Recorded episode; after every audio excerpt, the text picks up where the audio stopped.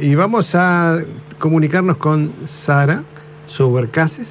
Sara es técnica en seguridad e higiene y es responsable local del Consejo de Profesionales de Seguridad e Higiene de Bahía Blanca. Sara, ¿estás ahí? Hola, sí, sí, acá estoy. Hola, ¿cómo estás? ¿Qué tal, Bien. Sara? Muy buenos días.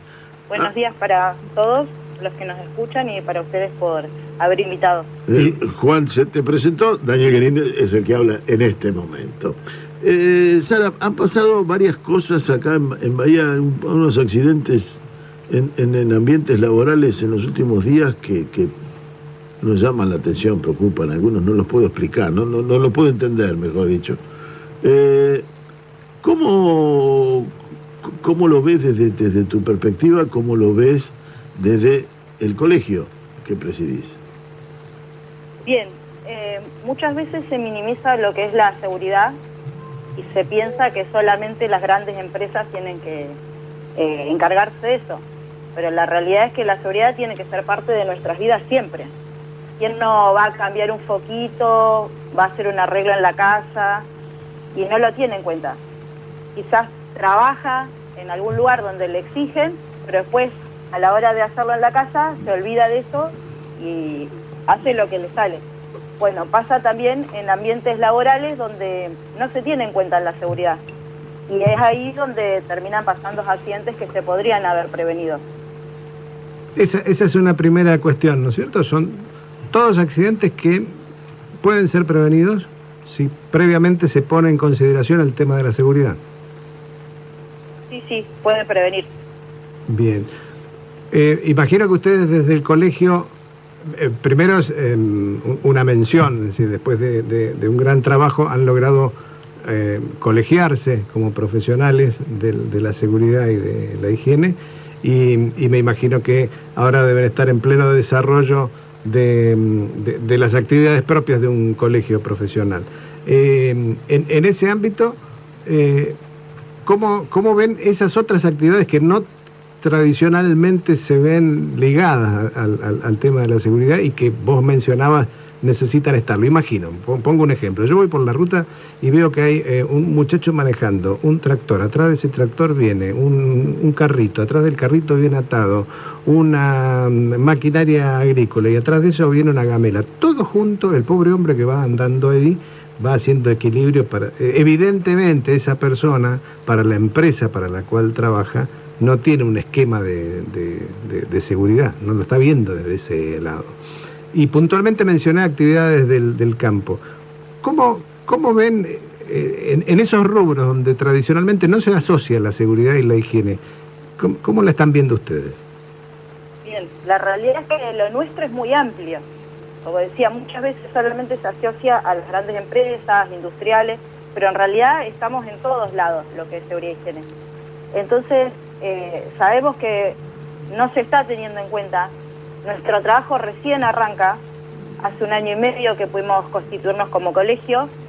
Después de 10 años de estar peleando hasta que salió la ley y pudimos eh, lograr eh, la colegiación y tenemos muchísimo trabajo. Así que bueno, estamos de a poco trabajando.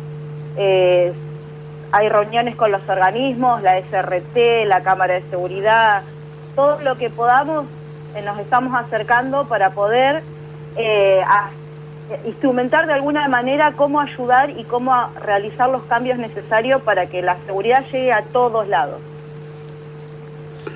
Eh, hay esa seguridad que llegue a todos lados. Se me estaba ocurriendo si ahora cortes de luz, uno prende una vela en la casa. ¿no? No estamos preparados para prender una vela en casa y lo- el razonamiento que tenemos de seguridad ante un hecho banal, coloquial, que es más que la velita de cumpleaños, eh, pone en riesgo ciertas cosas y hasta ha habido accidentes por este motivo. ¿Cómo, cómo, cómo generalizar una educación a, a la hora de, de hacer cosas a las que no estamos preparados?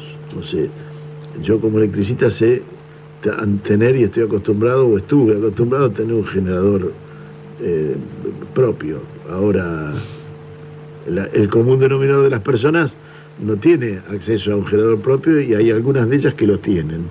¿Y, y cómo, cómo ocurriría o, cómo llegar con, con más que el folletito de, de, que, dan con el, con el instrumento cuando lo compras. Bueno, la vela no tiene, no tiene explicaciones de uso, pero la vela la tenemos en un candelabro, la ponemos en una botella, la pegamos en un plato o aún arriba de la mesada.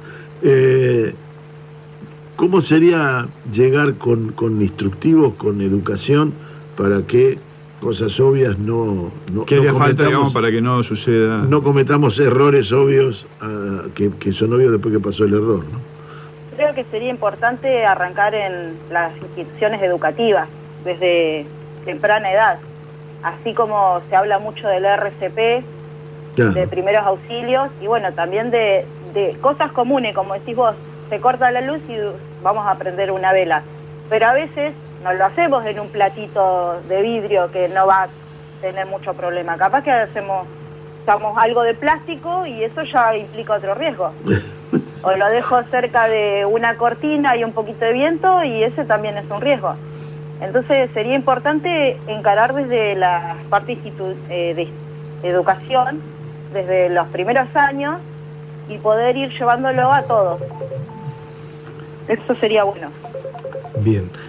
Yo re rescato eh, dos cosas, ¿no? Vos marcaste lo, los ámbitos de, de, aplicación, por decirlo de alguna manera, o los ámbitos donde pueden suceder los, los accidentes son todos, no, no, no, no hay... Este, sí, no, no, estamos exentos. Claro. Y, y, y el trabajo de haber logrado un colegio les permite tener una voz ¿Y cómo ves la difusión del mensaje de ustedes desde el colegio? ¿Qué, qué estaría haciendo falta para que la, posición de los que trabajan en los temas de seguridad este, tuviera más, este, más, eh, más difusión y llegue más, a, a, más gente? Bueno, mira, lo último que hicimos, eh, que logramos ahora, que se publique en el boletín oficial, es la resolución 5-2023, donde el colegio, como autoridad, establece que la obligación a todos los matriculados para avisar los trabajos que realizan. ¿Esto por qué es importante? Porque este documento certifica que la persona que va a realizar el trabajo está en condición, está habilitado, y también a la empresa o al cliente saber que quien lo hace, eh, lo hace de forma consciente. Entonces necesitamos esa, esa difusión de que todos empiecen a trabajar y a instrumentar lo que es la seguridad e higiene. De esta manera es lo último que acabamos de hacer, pero bueno, tenemos mucho trabajo, como decía.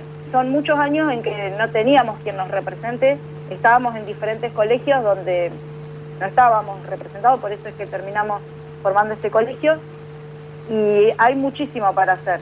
Así que bueno, estamos de a poco, pero sí necesitamos difusión, necesitamos eh, eh, nuclearnos con más instituciones, poder eh, eh, tener lazos con diferentes eh, entidades. Por ejemplo, los sindicatos es un buen lazo porque serían dos maneras de encarar la parte de ayudar a los trabajadores.